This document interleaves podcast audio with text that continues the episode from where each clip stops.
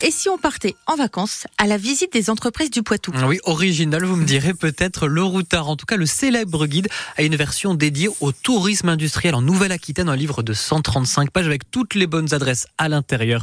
Euh, bonjour Anthony Demel. Bonjour. Alors vous êtes le directeur général adjoint du comité régional du tourisme. Déjà, euh, pourquoi un livre sur le tourisme industriel dans, en Nouvelle-Aquitaine? Alors tout est parti d'un double constat. Le premier, c'est que la Nouvelle-Aquitaine est riche d'un tissu industriel artisanal hors du commun, avec des métiers exercés par des gens passionnés, souvent très méconnus. Le deuxième, c'est que la visite d'entreprise, ça répond à une nouvelle aspiration euh, des touristes et euh, à des euh, nouvelles tendances apparues ces, ces dernières années à, l'aune du, du, du Covid. C'est peut-être un des seuls enseignements positifs de la pandémie, où on s'est rendu compte que pour voyager, on n'avait pas nécessairement besoin de partir très loin.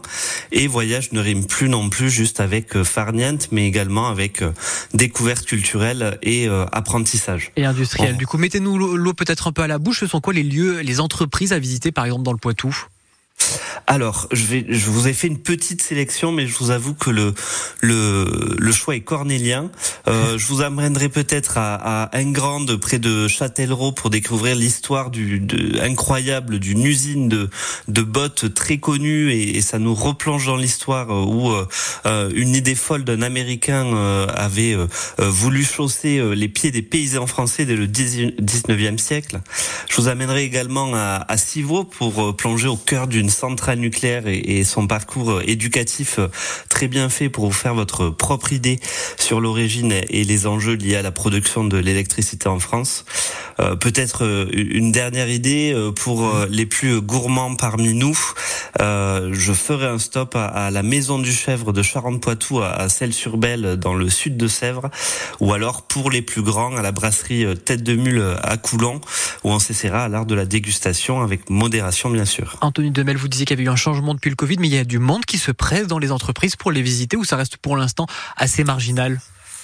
Alors, il y a de plus en plus de monde, il y a de plus en plus d'intérêt. Euh, donc, euh, les entreprises ont, totalement euh, adapté leur parcours. Ça, a permis aussi cette, ce, nouvel engouement. C'était compliqué il y a encore quelques années de, pousser mmh. les portes des lieux de production, mais maintenant tous les, les tous les parcours proposés sont complètement sécurisés. Et c'est quoi l'intérêt pour les entreprises? Alors l'intérêt sur les entreprises, c'est de faire euh, découvrir leur euh, savoir-faire, euh, de valoriser le, travail des, personnes qui travaillent dans les différentes entreprises. Ça leur fait aussi un petit gain, mais marginal, de de, recettes, peut-être à la de recettes pour les visites. Et effectivement, vous trouverez d'ailleurs, notamment dans le guide, toutes les entreprises qui ont des magasins d'usine.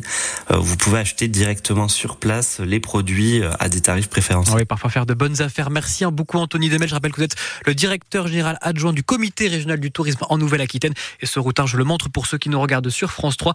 Visite d'entreprise en Nouvelle-Aquitaine. Merci beaucoup. Merci, bonne journée.